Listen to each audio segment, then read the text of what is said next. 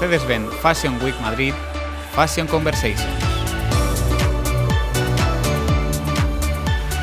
Bienvenidos al Mercedes-Benz Fashion Week Madrid, Fashion Conversations by Centro Superior de Diseño de Moda de la Universidad Politécnica de Madrid. En este podcast vamos a charlar hoy sobre moda masculina con Roberto Alonso, que es profesor del Máster en Tecnología e Innovación en Diseño de Moda de la Universidad Politécnica de Madrid y desde 2006 además ha desarrollado su carrera profesional en el área del marketing, de la comunicación corporativa y el entorno digital, todo ello en grandes empresas del retail de moda, donde ha ido adquiriendo experiencia en estrategia y en dirección comercial omnicanal. Hola, Robert. Hola, muy buenas. ¿Qué tal, Mercedes? Eh, un placer estar aquí. Vamos eh, a, estar en esta sesión. Eh, Mercedes Rodríguez, que además es subdirectora del Centro Superior de Diseño de Moda de la Universidad Politécnica de Madrid, donde también es profesora de las asignaturas de Gestión de Moda y de Marketing Digital en el grado oficial, además de en el Máster de Tecnología e Innovación en Diseño de Moda. Cuenta también con una larga experiencia como periodista en diferentes medios de comunicación y consultora especializada en cuanto a branding y digitalización de marcas de moda y estilo de vida. Pues nada, Robert, pues hoy vamos a hablar de, de moda masculina que parece la gran olvidada.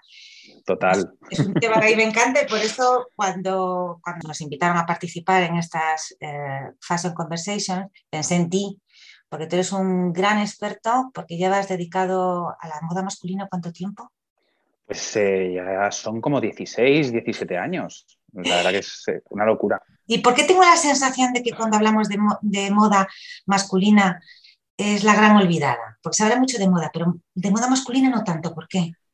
A ver, yo creo que esto eh, ha sido también por un punto de prejuicio. Al final, siempre, históricamente, hemos visto como ha habido un desarrollo de fantasía, de creatividad que era desbordante para la silueta femenina. Eh, lo que yo he vivido en cuanto a vivencia personal, recuerdo ser un chavalín de apenas 4 o 5 años. A mi hermana, que me saca 16 años, le encantaba la costura, aprendió a coser. Y, claro, yo he tenido esa oportunidad de crecer entre bogues y, mi, y mi madre, que también pues cosía, tal. Y ver cómo hacían patrones y se hacían pues esos vestidos o modelos a medida que veían pues de grandes marcas en las que se inspiraban de, de ver esos increíbles editoriales de moda.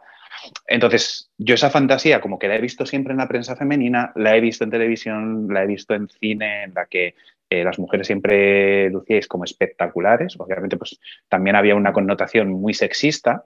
Y esa parte eh, creo que eh, también ha marcado que el hombre se le tenga que, ver de una manera como mucho más seria. No había tanta concesión a esa fantasía o a esa eh, manera de expresarse a través de las tendencias y de interiorizar diferentes eh, siluetas en su día a día. Al final había una funcionalidad para la clase obrera en la que eh, la silueta era la que era y luego pues si eras un hombre de negocios pues ibas con, con, traje, camisa y corbata. Entonces ha habido que ir rompiendo muchos clichés a lo largo de estos años y los diseñadores obviamente se han centrado mucho también en la silueta femenina y, y de hecho parte de esa silueta masculina que era como más formal, se ha ido reinterpretando y asociando a la parte femenina, pero sin duda es donde ha habido más transgresión. Los tiempos afortunadamente cambian y ahora el hombre también se está sintiendo como mucho más receptivo y, mm. está más predispuesto para interactuar con prendas, jugar con looks que le permitan también expresar pues esa manera de sentir, que tenga eh, una manera de, pensar diferente y que en un momento dado hasta interiorices eh, maquillaje, que venía para el sector femenino muy eh, predefinida la estrategia de venta y que a día de hoy pues es eh, cada vez más uh, común ver eh, a hombres con las uñas pintadas, que utilizan delineador de cejas, que llevan protector labial o un bálsamo labial de Dior e incluso color. O sea, en este sentido Mm. Recuerdo hace, pues, que sería el año 2002, si no recuerdo mal, y no me fallan las fechas, cuando, por ejemplo, Jean-Paul Gaultier, junto con el grupo Puig, lanzó la primera eh, línea de, de make-up masculino, con polvos de bronce que además eran como muy, muy agradables, la textura no, era, no hacía grumo. Entonces, creo que se han ido poniendo diferentes picas a lo largo de los años, pero a día de hoy, afortunadamente, podemos hablar de, una apertura mental en cuanto al público masivo a la hora de, jugar en el armario con diferentes prendas y siluetas. Y en esto ha sido clave el papel que ha tenido cine, televisión y, la música, los artistas, que al final han hecho pues, de catalizador para que, todas esas corrientes que eran como muy aspiracionales en pasarela y, que era como me acerco tímidamente como hombre a, esa propuesta eh, que hacen las casas de modas a través de publicaciones y demás, eh, se veían con un poquito de recelo o, de respeto, incluso miedo.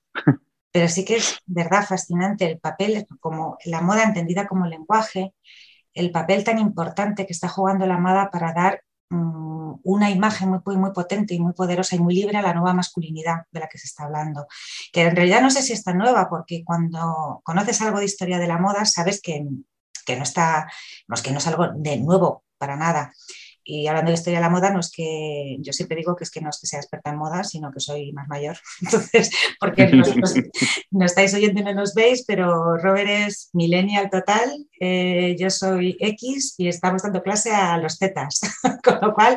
afortunadamente somos abiertos de mente. Entonces, estamos ahí un poco bisagra que, cogemos de todas las generaciones un poquito. Yo tengo un poco más de perspectiva. Yo he visto pasar más, más, más modas haciendo todavía un poco más de historia, que mucho más historia de, la que yo tengo, eh, la verdad es que eh, el hombre eh, siempre ha jugado con la moda a lo largo de los siglos y con la cosmética y con la peluquería hasta el siglo XVIII, que es cuando se produce, mm. se llama como la gran renuncia, que es cuando la moda masculina se despoja de todos los adornos y adopta la, la austeridad esta del traje de chaqueta oscuro como modelo estético. Es a partir de entonces cuando la moda ya dejó de ser una cosa de hombres, se quedó solamente para mujeres, adquirió un, además un tono mucho más eh, frívolo por el sexismo y por bueno, pues la mentalidad machista que había, con connotaciones de frivolidad, de superficialidad. Y lo que hizo el hombre fue alejarse voluntariamente. Las cosas han quedado así eh, hasta mediados de los 60, 70 del siglo pasado, que fue la llamada revolución del pavo real, que es cuando conocemos a fantásticos los Beatles, Bowie, o sea, es, eh, y que los hombres vuelven a ponerse pues sus tacones, sus colores, sus fulares, las sedas, los, los grandes estampados, los, el, pelo largo, esa especie de mm, moda eh, unisex, que es como se llamaba entonces, ahora llamamos genderless, pero fue una especie como de, de, paréntesis, porque no ha sido hasta después, hasta hace muy poquito, después de la recesión económica, a partir de 2017, 2018, cuando las marcas de moda, curiosamente, de repente dicen, anda, es que hay un nicho en la moda masculina. Y el hombre eh, parece que se preocupa cada vez más por la moda y empiezan a contratar a directores artísticos tan potentes pues, como Virgil Abloh en Louis Vuitton o como Kim Jones en Dior. La verdad es que ahora es un placer ver la libertad con la que viste en la alfombra roja pues no sé, actores maravillosos como Ezra Miller, que tiene un fachón siempre, Jared Leto. Da igual que sean jóvenes como Timothée Chalamet o veteranos como Billy Porter. Es una gozada ver a estos señores estupendos jugando y divirtiéndose con la moda sin complejos, o a músicos como Harry Styles o Bad Bunny o Sam Smith o Linda Nex. Estamos viviendo un momento auténtico, yo creo, de auge del dandy en la, en la red carpet eh, con hombres buscando y consiguiendo dar grandes momentazos de moda y de glamour, que hace mm. unos años solamente les pasaba a las mujeres, creo yo. ¿Qué papel crees que hablabas tú antes que juega el cine, la tele, los medios de comunicación en general para la moda masculina? Creo que es eh, clave y que se ha concentrado en, años muy recientes ese cambio total. Ha habido como una explosión para que, empiece a florecer una nueva manera de asumir la moda y, cómo la percibimos a través de presentadores. Mm. Obviamente vemos ciertos entornos televisivos, como puede ser un, telediario, en el que todavía hay como cierto rigor de que tienes que llevar tu americana, tu blazer, con tu eh, camisa, con tu corbata, porque es la manera de transmitir seriedad, seguridad y dar como respaldo a lo que estás eh, vendiendo en ese informativo para mí está lejos de, la realidad. O sea, ahora, por ejemplo, se está celebrando esta semana el, el Benidorm Fest, que, se está seleccionando la, canción que eh, representará a España en Eurovisión. Y todavía llama la atención como tres presentadores, que son Máximo Huerta, eh, Alaska e Inés Hernández. Eh, tanto Alaska como Inés Hernández van con looks impresionantes, de alta tendencia, en el que, por ejemplo, se rinde tributo a, a Thierry Mugler con vestido que se recupera de su desfile primavera-verano de los 90. Y para Máximo Huerta es un traje pantalón-chaqueta que el gran atrevimiento sigue siendo llevarlo o con una camiseta blanca básica o con una camiseta negra básica y combinado con deportivas. O sea, Eso es por lo muy menos ya- 90, sí.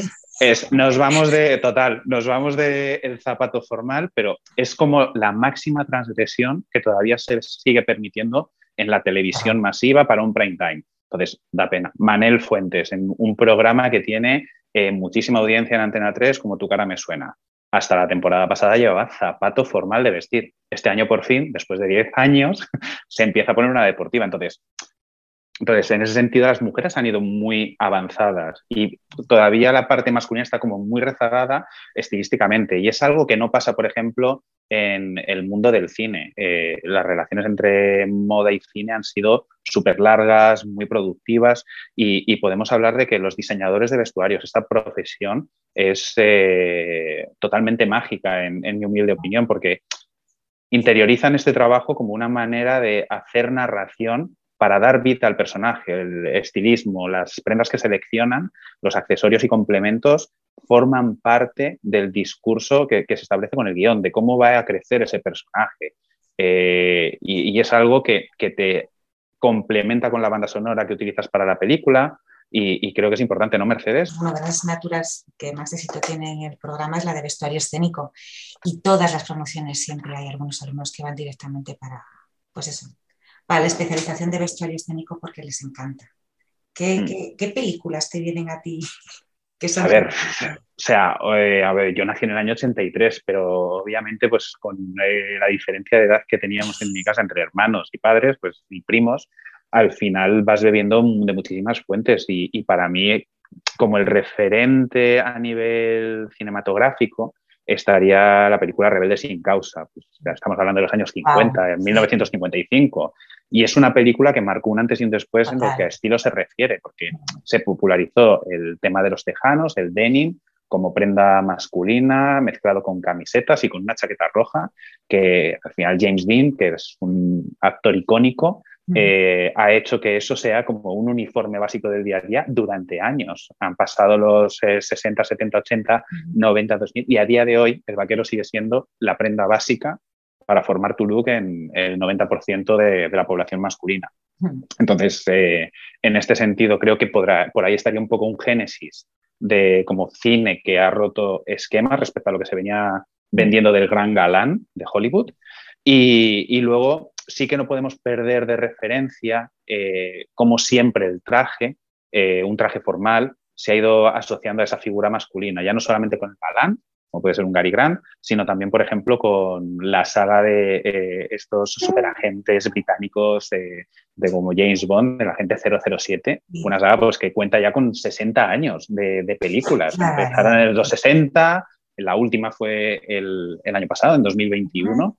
Y siempre le hemos visto perfecto con su traje, con su martini, con su reloj, con los zapatos. Y es como mmm, el hombre o solo puede ir con traje chaqueta. o bueno, Daniel Craig, que se atrevió también a ir en eh, bañador, saliendo de, del mar para un poco romper con ese sexismo que se venía viendo en, en la saga. Sí. Y, y, es una manera de romper esquemas y, y, que sí que es cierto que ha ido actualizando su silueta.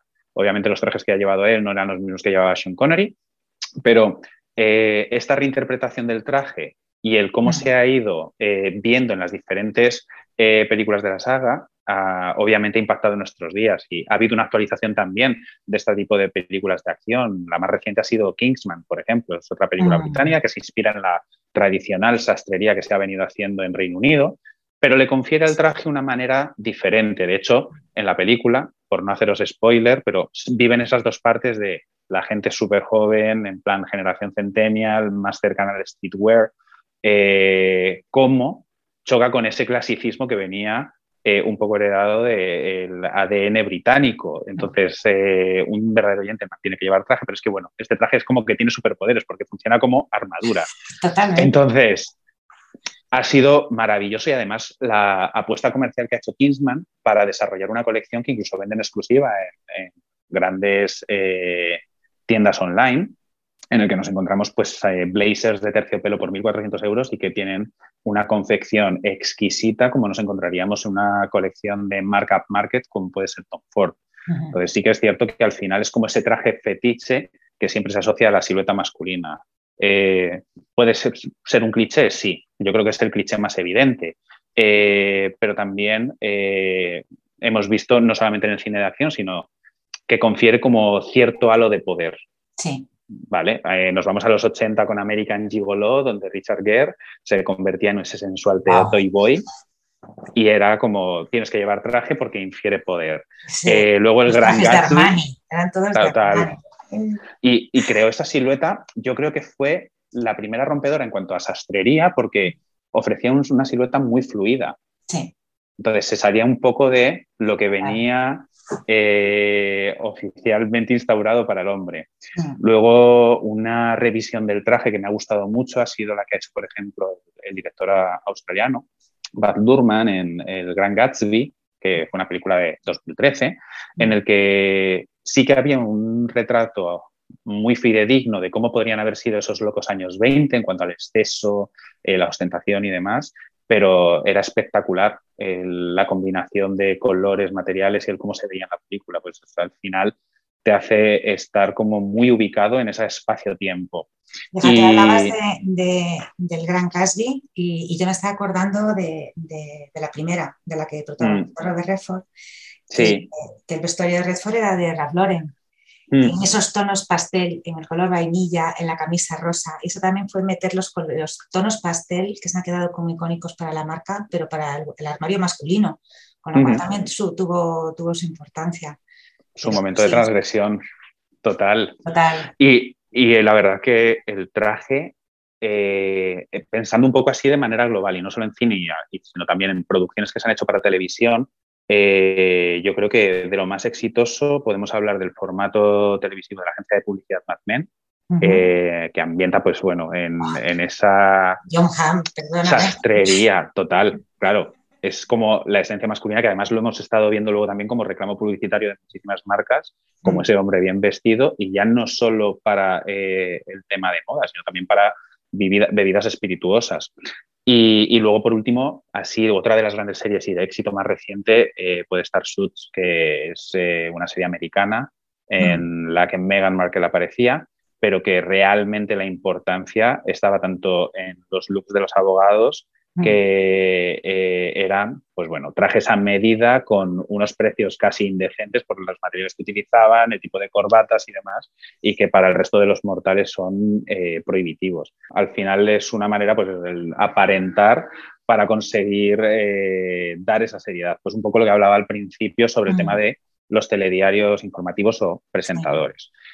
Pero bueno, yo creo que la gran pantalla, además de esta parte de trajes y, y un poco cómo han predefinido la silueta masculina, sí que eh, también han hecho mucho en cómo adaptar y hacer evolucionar esa moda masculina hacia una moda más confortable. Hablábamos de James eh, Dean, pero es que no podemos obviar eh, a, Ryan Gosling. Y cómo de repente en el 2013 también con su papel en Drive hace que una bomber con un, con un escorpión bordado en la, en la espalda se convierta en algo viral y fue genuina por la actuación, por la música, por la estética, pero obviamente por eh, el registro estilístico que tenía el, personaje y cómo esto hacía que el personaje también evolucionase. Conforme iba evolucionando, obviamente, también su papel en la trama. Y no sé, esto yo creo que lo hemos venido viendo desde los años 80 eh, con otro actor que ha sido súper famoso y reclamo internacional, Tom Cruise. Eh, vamos, Risky Business, ¿quién no ha visto esa película del año 83? Que bueno, eh, salía él poniendo de moda eh, un accesorio que es, icónico y a día de hoy sigue siendo icónico y ray te lo vende así, el modelo Wayfarer de tenemos forrado carpetas, amigas y yo. ¿Sí? claro. Pero ¿con Risky Business o con Top Gun? Con los dos, con los dos, con los dos. Son dos modelos de gafas y le quedaban las dos bien. Total. Pero es, impresionante cómo el cine ha, hecho de, prescriptor. O sea, y no solamente para ropa, sino para accesorios y en, toda esta parte estilística. Entonces, no sé, creo que, hay ahí un punto importante y en los años 80 eh, además de Tom, Tom Cruise, podemos hablar de, de, una serie icónica como Corrupción en Miami, donde también se empezaba a mezclar, pues eso que te decía con Máximo Huerta, de la blazer y el pantalón vestido con una camiseta, e incluso eran trajes que, que, permitían que se arrugasen, o sea, se, era un confort diferente. Entonces eso yo creo que ha sido como muy, muy interesante. No, no sé cómo, cómo viviste tú esta etapa. Bueno, es que no sé, tú te pones a hablar de cine ya es que yo soy muy mitómana. A mí el cine me chifla, de hecho es una de las líneas de investigación que tengo y, y bueno, pues no sé, yo lo que puedo hacer es, no sé, haciendo repasos y películas me estaba, me estaba acordando que según estabas hablando, tú me hablabas de James Dean, pues yo automáticamente pensaba en Salvaje. Es que esa presencia nombrando es, es, es, muy potente, es muy potente con eso, con la, la cazadora perfecto de cuero negro, los, los Levis 501, las botas de Montero, la camiseta, es que es perfecto. Además, es que eh, exuda sexualidad. Yo no había visto nunca Mm. jamás una presencia masculina tan, tan, tan potente como la de Brandon Salvaje. Mm, Mm. Y luego, eso estamos hablando de los 50, pero es que luego estaba, tú que hablabas de traje, la presencia contraria, yo, por ejemplo, cuando hablas traje de chaqueta, yo siempre pienso en Cary Grant, que no se Total. puede ser más elegante que este señor. es imposible, o sea, me da igual la, la película que, que elijas, si tengo que elegir me quedo con la, con la muerte en los talones, eh, es fantástico. Y luego ya por, por, por, hablar un poco también, cuando hablabas tú de, de, películas que han hecho por liberar un poco la, la estética masculina, eh, en los 60 es maravillosa, pero yo digo que es una selección muy personal. ¿eh? Me quedo con, con, A Pleno Sol, que en realidad fue la versión en los 60 del talento de Mr. Ripley, eh, protagonizada por Alain Delon. Y no sé, ver a, ver, ver a, a Delon haciendo de Ripley eh, con camisa azul clarito, los pantalones vaqueros en color crudo, los, los mocasines delante de Gucci, o con esa camisa hawaiana con estampado batik que luego me acordé de él todavía cuando vi eh, a Brad Pitt con la camisa hawaiana abierta, Señores una vez en Hollywood. Sí. Eh, y bueno, ya lo más es cuando ves a Alain Delon paseando por Roma con un traje blanco, con esa camisa abierta hasta la cintura. Ojo, eh, esto es un look que un poco arriesgado, no le queda bien a sí. todo el mundo, pero es que Delon puede llevar lo que quiera o no llevar nada porque no se podía ser más guapo. No, es una cosa escandalosa en esa película. Y, y, luego ya en plan más british, pues eh, Cuadrofenia. Cuadrofenia, mm. ya estamos hablando de los 70, es una película llena de parcas, de chaquetas de cuero, con los trajes con una línea mucho más ajustada, que tanto han influido en la estética andrógina punk de esta que tiene Hedy Sliman. Eh, en los 80 también hablando de trajes, eh, ahora lo ves que es muy punky, eh, pero ver a, a la película de Wall Street con ese Michael Douglas como sí. el jefe máximo, Esos tirantes que se pusieron de moda, eh, los trajes de regla diplomática, además muy exagerada, y esas corbatas estampadas tan, con estampados enormes que ahora le encantan a Harry Styles. Eh, y que puede ser casi el precedente del ejecutivo psicópata que interpreta a Christian Bale en American Psycho, que sí. es un tipo que entre asesinato y asesinato te habla de marcas y te habla de moda. Yo nunca he visto ningún personaje de hombre hablar más de moda que, que, que este personaje de American Psycho. Joya es el, el, el, toque fetiche. O sea, yo creo que además por estas dos películas, tanto por Wall Street como por American Psycho, le cogía auténtica manía al tirante como accesorio. Ah. O sea, había dos cosas, dos, bueno, y siguen siendo dos cosas con las que no puedo. Los tirantes, pero es que luego también los sujetacalcetines elásticos. O sea, es como, eh, ya, el, el, si alguien lleva eso, es como no te fíes de esa persona. Te fíes, no. tiene, tiene tocs acentuados. Es sospechoso. O pues hablando de trajes completamente distintos son, y además fue debido además que tenía muy poco presupuesto para, para la película, es el, el, traje negro de Reservoir Dogs. Uh -huh. Bueno, es que de todos modos, todo lo que sea estética Tarantino a mí me encanta. Eh, sí. Son unos trajes que han influido muchísimo en la silueta masculina. Eh, y en paralelo ya eh, en los 90 está una película que a mí me encantó, que fue Kids, eh, porque personificaba muy bien la moda juvenil de aquella década, con los pantalones oversize, que ahora también vemos, con las eh, zapatillas Converse, las Chuck Taylor, con la gorra al revés, las camisas de cuadros. Mm. Y es una estética además que ha tenido muchísima influencia en gente como, como Anderson o como Supreme, o sea, que es que sí. se ha mantenido. Y luego ya porque me gusta y porque hay que decirlo, porque es Brad Pitt, el club de la lucha, no me digas, esa, Mm. esa película Fantástica. que parece que todo el vestuario lo ha sacado de una, segunda, una tienda de, ropa de segunda mano, muy grunge, muy sucio, muy mugriento, muy antimoda. Y además Mm. lo lleva las gafas de arriba abajo. Es que lo lleva y no sé lo que tiene Brad Pitt que lo hace parecer absolutamente cool todo. Pone. Además es que eran todos como eh, los podías ver siendo cantantes. O sea, eran looks Totalmente. perfectamente creíbles Mm. eh, del día a día y, que nos podíamos ver en, en, pues, en un Adam Levine de Maroon 5. Totalmente. Eh, y sería, pues bueno, totalmente pues lo que dices, súper creíble y, y- además secundado luego también por la- los consumidores. completamente. Y ya, no sé, estamos hablando ya casi más de cine que de, que de per sí, pero es que es muy potente el cine con la moda. Pero así más recientes me quedo, mira, con cualquier película de Wes Anderson, me encanta el estilo retro que, que además pues, tiene una influencia total en, en la pasarela.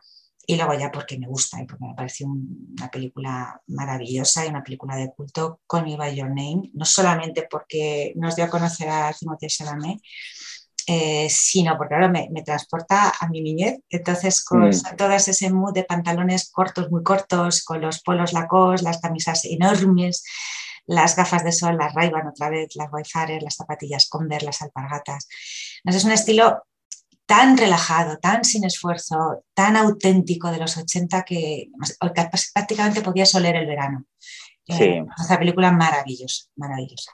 No, de hecho, toda esta parte de, de look relajado, toda esa silueta como muy 80s, esos 80, que se arrastró hasta los 90, era súper común ver tanto dentro de la pantalla como fuera, eh, como los actores más famosos de- del sistema eh, hollywoodiense eh, llevaron también la estética deportiva, lo que normalmente veíamos en el entorno de gimnasio, con lo que que iban a hacer deporte con las pesas y tal, lo llevaron a la calle. Y pues bueno, pues hablamos de Jean-Claude Van Damme, eh, Sylvester Stallone, el austriaco Schwarzenegger, que, que al final potenciaban ya toda esa ropa, incluso también con un punto sexista, como muy sexy, de, de enseñar todo el trabajo que hacían en el gimnasio. El Entonces, gimnasio. yo creo que podemos hablar de que la, la verdadera moda comfy, que se ha puesto obviamente de moda desgraciadamente por el confinamiento derivado de la crisis sanitaria del COVID, eh, empezó aquí, en los 80, que yo creo Total. que cuando empezó a saltar del gimnasio a, a Total. una parte también como más casual Sí. y, y más cómoda para el día a día. Mm. Vamos, yo creo que sí que el cine ha, ha pasado por todas las etapas, pero también me ha encantado cómo ha sido capaz de, de hacer un enfoque visionario Ujú. en cuanto a la moda. Y, y en películas que, que también pues, son de los años 80, como Regreso al Futuro, se, se planteaba una estética futurística de años eh, 2000 algo, en el que eh, realmente había esa como evolución de qué van a ser las prendas en ese futuro.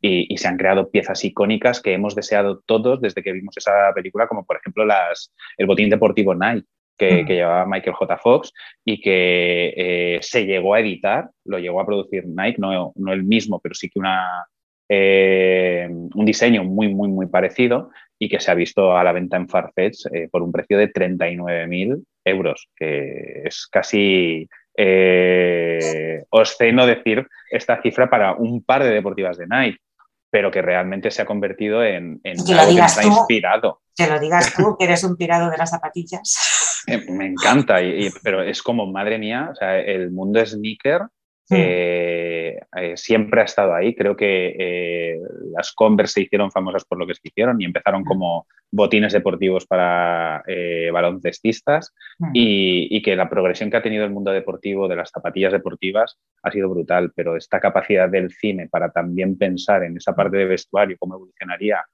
y en lo que a día de hoy estamos consumiendo, porque eh, no está tan alejado de lo que veíamos a nivel estilístico. Entonces creo que ha sido Mm. súper importante el, el cambio que ha habido, al, al igual que lo hemos podido ver en la música. O sea, creo que, que todos tenemos grupos favoritos. Mientras hemos ido creciendo, hemos disfrutado de diferentes eh, décadas, estilos musicales, pero la relación entre moda y música ha sido brutal. O sea, si tuviésemos que marcar a lo mejor como dos hitos importantes en la eh, reciente actualidad, tendríamos que hablar seguro 100% de Kanye West que al final ha hecho un poco la sofisticación del hip hop, de un mundo urbano que siempre se atribuía a los suburbios, a conflictos, lo ha llevado hasta las marcas de lujo, eh, además de su propia experiencia desarrollando la marca Yeezy junto a Adidas.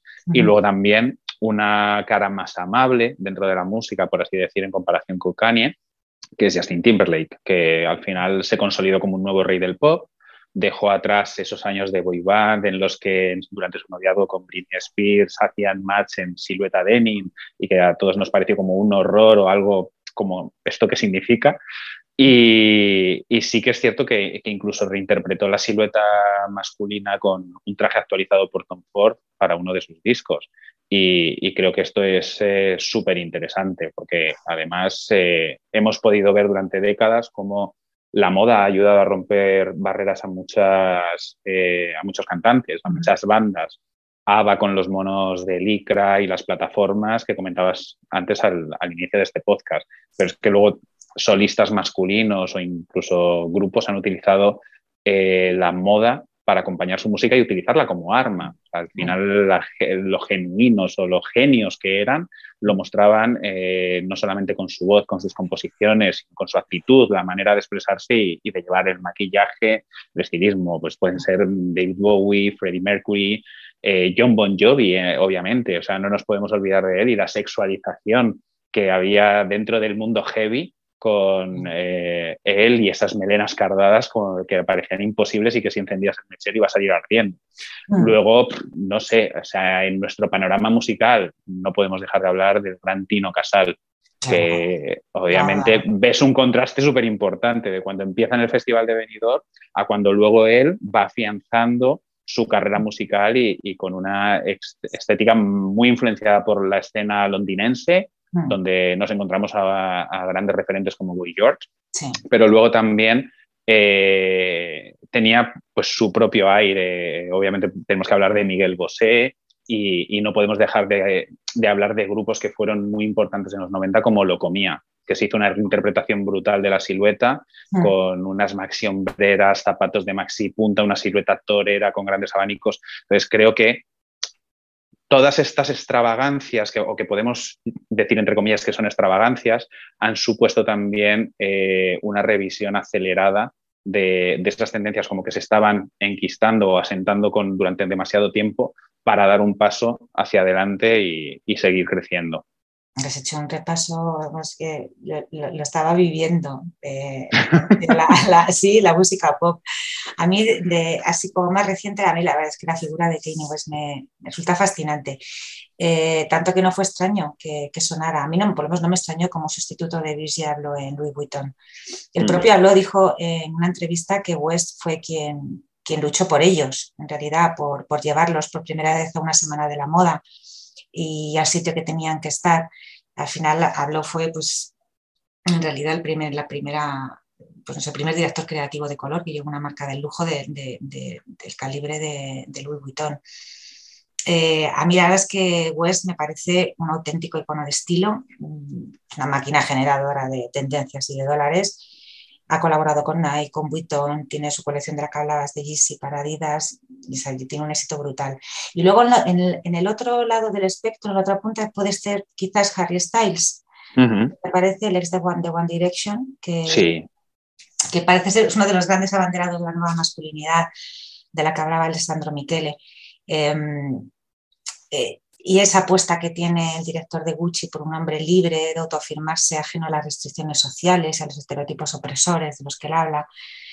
Eh, lo que más me gusta, sin embargo, de la propuesta de Gucci es que mm, ha sabido leer muy bien lo que quieren las nuevas generaciones, hmm. que niegan de lo establecido, de los cánones de belleza que se han quedado ya súper obsoletos, de la separación de armario por géneros. Eh, Michele, de hecho, ha hecho del Facebook una declaración de intenciones eh, y ha elevado lo raro eh, a lo que es la, nueva estética del siglo XXI. De hecho, dijo que el defecto eh, te hace especial, eh, que es una forma de ser y de estar que yo veo, por ejemplo, en los alumnos del Centro Superior de Diseño de Moda, que lo tienen perfectamente interiorizado y que resulta de verdad que de lo más sana. Y sí, además yo creo que en este punto, perdona que te interrumpa Mercedes, es muy importante algo que hace Miquele, que es eh, no creer o no sentenciar con el buen o el mal gusto.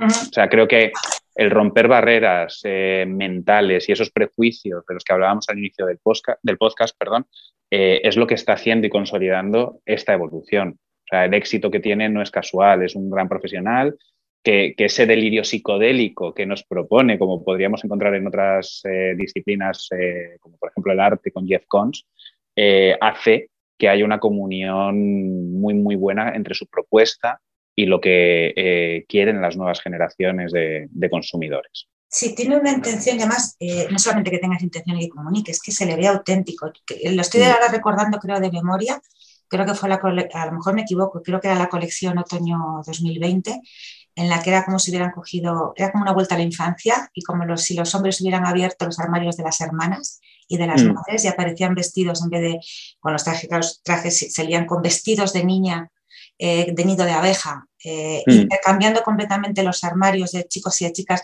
que es una cosa que los niños hacen de una manera natural, de forma mm. natural.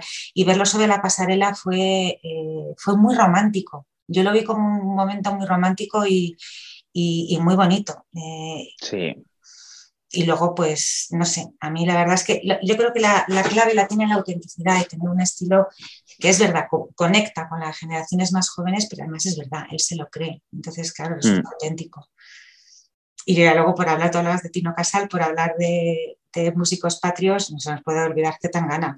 Por favor, sí, claro. o sea, que, ha revolucionado la música, ha revolucionado el panorama musical sin ninguna duda a ambos lados del Atlántico pero obviamente la parte estilística también. O sea, cuenta con un equipo mm, impresionante que quién iba a pensar que la música urbana iba a rescatar eh, esos pijamas lenceros para hombre y en esos materiales, en esos satenes, sedas y, traerlos a, una escena urbana como lo han hecho para la silueta de el madrileño y bueno, obviamente en su etapa anterior antes de sacar este disco. Sí, además luego ya, él también ha sacado hace unos meses la, marca suya, la de Late Checkout, en colaboración con el estilista Alex Turrión.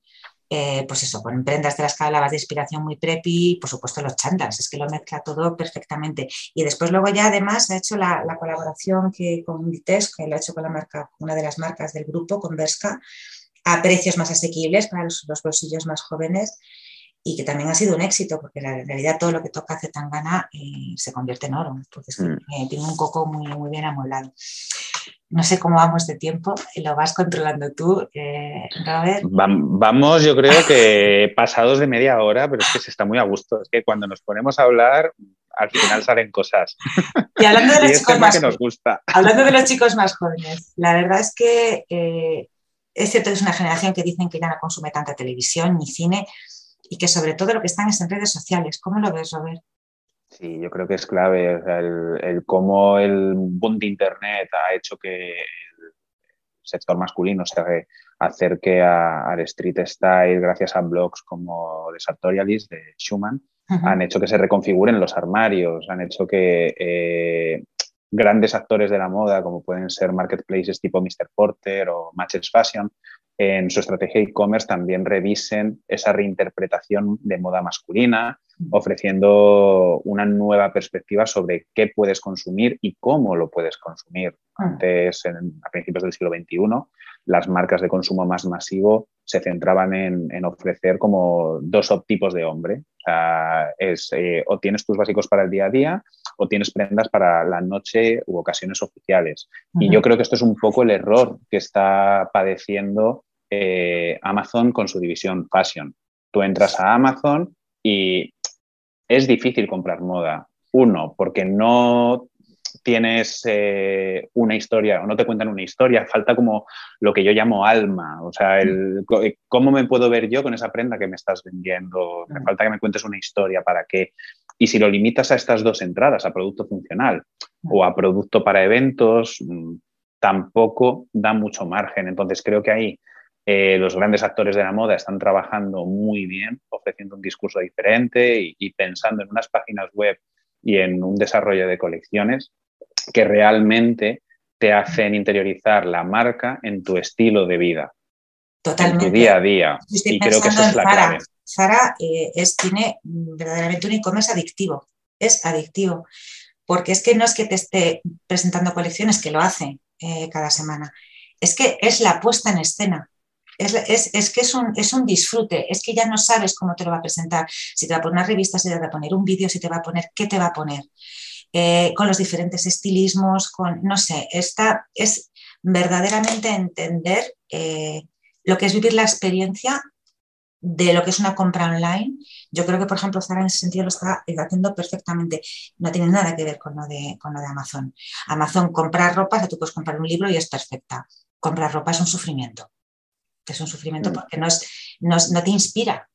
Sí, es que no, no, puedes plantearte comprar ropa eh, de la misma manera que compras un cable HDMI para la televisión. Exactamente. Porque mm, no, o sea, la experiencia que, que esperas como usuario es diferente y, mm. las expectativas son, mm, están a años luz.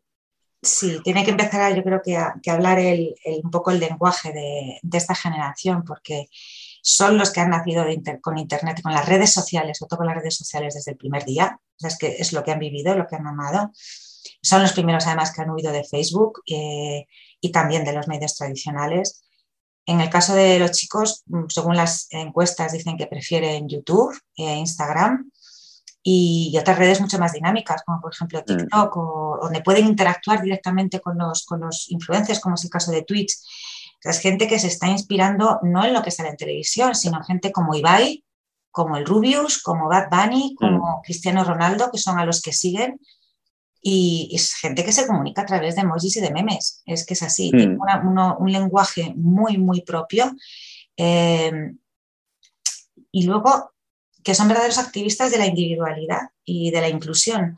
Es decir, que asumen que hmm. todas las personas tienen la libertad de definirse sin etiquetas como, como prefieran, eh, y luego eso tiene, tiene, su repercusión, por supuesto, en moda, porque eh, son diferentes a los hermanos mayores, que eres tú, en tu caso, mm. que eres millennial. No te cuento ya con sus padres, que, que somos nosotros, la generación X, eh, y por supuesto los abuelos, los boomers. Al fin y al cabo son la generación de que boomer. Mm. son, son gente que les mola pillar, pues no sé, chollazos en tiendas vintage y de segunda mano y, que les, no les pueda apasionar más personalizar la ropa, individualizar la ropa, hacerla única y hacerla propia, mm. Sí, sí, es como eh, buscar eh, esa prenda especial. O sea, mm. ya no solamente es la, la, historia que tú me cuentas con esa prenda, sino también lo que supone esa prenda para mí. Mm. Entonces, es como que se encuentran dos historias y conectan. Entonces, sí que es cierto que esta generación necesita por parte de las marcas que se creen unas conexiones reales y duraderas. Por eso lo que hablábamos antes, el cómo Michele eh, introduce una credibilidad en su discurso, pero porque lo tiene en su ADN. Es muy difícil vender algo en lo que no crees. Y en este sentido, eh, los consumidores no son tontos, no somos tontos. Estamos, eh, sabemos diferenciar cuando se nos quiere dar gato por liebre. En este sentido, la generación Z igual. Entonces, busca esas conexiones que sean duraderas, reales, creíbles. Es eh, muy fiel si lo que se le ofrece desde una marca es real pero también es infiel y, castiga fuertemente cuando eh, no cumples las expectativas o, se te pilla en un renuncio. Entonces, en este sentido, creo que es muy importante tener en cuenta el, cómo se, atienden a, todas las nuevas tendencias, por ejemplo, en cuanto a sostenibilidad, mm. y que sea de una manera creíble, eh, en cuanto a inclusión, en cuanto a identidad de género, a desarrollo de colecciones inclusivas. Entonces, creo que está, hay un largo camino y que no puede ser una acción de postureo la que venga por parte de las marcas. Tiene que ser algo como muy real y, muy cercano. Sí, de hecho, hablando de inclusión eh, y, de, redes sociales, la verdad es que el momento más viral de los, de los últimos días ha sido la Milan Fashion Week Mm. Eh, y, lo han protagonizado dos boomers, pero dos boomers de verdad, porque fue el de Prada, que lo abrió eh, Kai McLachlan y lo mm. cerró Death Go Blue. Y, la verdad es que ha sido el momento más viral de, toda la, la, Fashion Week de Milán. son hombres de sus con 60 años. Eh, y la verdad es que la mayoría de los comentarios generados prevenían de la presencia de estas dos estrellas de cine, no de la colección en, en sí pero mm. es sencillamente un reflejo de que la moda verdaderamente es inclusiva, que puedes tener a chavales, está, puede estar dirigida a chavales de 17, 18 años, pero puedes tener un señor perfectamente bien vestido con 60 Defendiéndolo. Y, siendo cool, sí, absolutamente. Mm. Y yo Total. nos va quedando menos tiempo, pero y por hablar de nos, hemos ido muchísimo de tiempo, yo creo. Esperamos que, esto no sea soporífero. ¿eh? sí, esperemos. que os esté gustando y que lo estéis disfrutando. Pero es que no podíamos dejar de hablar de Virginia porque estamos hablando de, moda masculina, su fallecimiento en noviembre del año pasado, mm. que fue completamente inesperado, ha sido brutal para alguien tan joven y que todavía tenía tanto que, aportar a la moda. ¿Qué opinas de la figura de Bergiablo, Robert? ¿Qué, ha significado para la moda masculina eh, del siglo XXI? Creo que ha, sido revolucionario lo que ha hecho. O sea, para mí ahora mismo creo que eh, su visión, formado en la escuela de Chicago, ha, replanteado, ha roto esquemas, eh, ha dado un enfoque en el que su propia marca eh, Upmarket, que era Off-White, bueno, que es Off-White, eh, entrabas a una tienda y tenías la sensación de estar en un museo. O sea, lo que primaba era la creatividad, era el concebir las colecciones como si fuesen piezas de arte. Y desgraciadamente siempre que hablamos de moda en eh, foros que no son profesionales, se entiende la moda desde un punto de vista frívolo.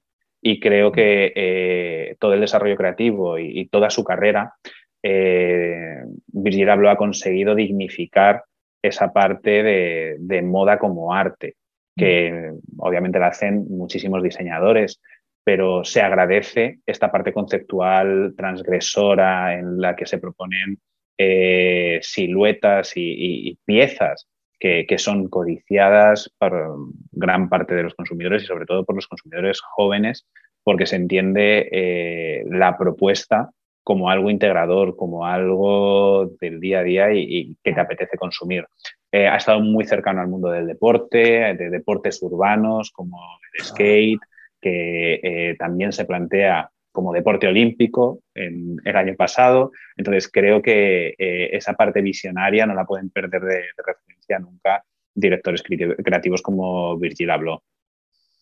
A mí lo que, lo que más me chocó es que, claro, cuando él abre, lanza su marca, que fue en 2012, era un momento en que la estética que estaba dominante era la estética de Slimane, una, una mm. estética ultra ceñida que claro era apta para muy poquitas para, para, muy poquitos hombres de hecho gran parte de la colección de Slimane era el público era femenino y la propuesta de Abloh era completamente distinta era calle mm. muy dura eh, es de la noche a la mañana, los hombres pasaron de tener un traje skinny muy, muy, muy ceñido eh, con pantalones pitillo a las sudaderas, las camisetas gigantes, los joggers, las zapatillas.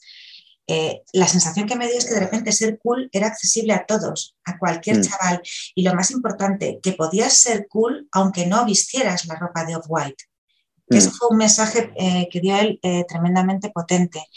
Era una moda inclusiva, eh, la miraras por donde la miraras. Da igual la talla mm. que tuvieras, da igual que no tuvieras dinero para comprar off-white. Em, y luego, pues no sé, momentos tan icónicos como la colaboración que hizo con Nike, con los Ten mm. Y esas zapatillas con la brida roja, que sí. han unos precios brutales. No sé, fue una, ha sido una verdadera pena porque eh, fue el primer director, diseñador, mm, director creativo y diseñador afroamericano de una firma de lujo. Hmm. Tenía todo, tanto, tanto, tanto todavía por decir eh, que, en fin, descanse en paz. Ha sido una pérdida, una, pérdida muy grande.